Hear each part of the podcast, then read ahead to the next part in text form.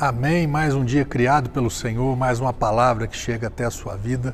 Se você está recebendo essa palavra, é amor e cuidado de Deus para com você, para comigo. Salmo 119, o salmo de maior, né, é, maior quantidade de versículos, no versículo 105 diz: Tua palavra é lâmpada que ilumina os meus passos e luz que clareia o meu caminho. Como que a palavra de Deus é para você? Então aqui fala da intenção de Deus em relação à palavra de Deus para minha vida e para a tua.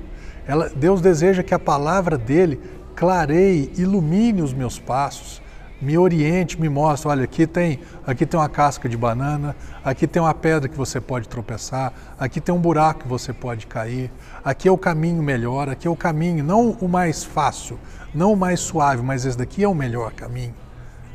Quando Deus falou para Adão, Lá no meio do jardim existiam duas árvores: a árvore do conhecimento do bem e do mal e a árvore da vida.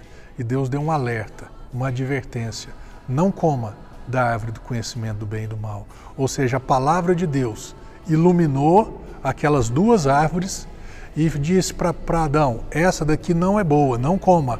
Essa daqui, ok. E o que que o nosso querido e amado Adão fez? Ele desobedeceu. Por isso, todo projeto, tudo, né, todo transtorno de Deus para nos salvar, para transformar a nossa vida novamente, nos, né, nos redimir, nos comprar de volta para Ele.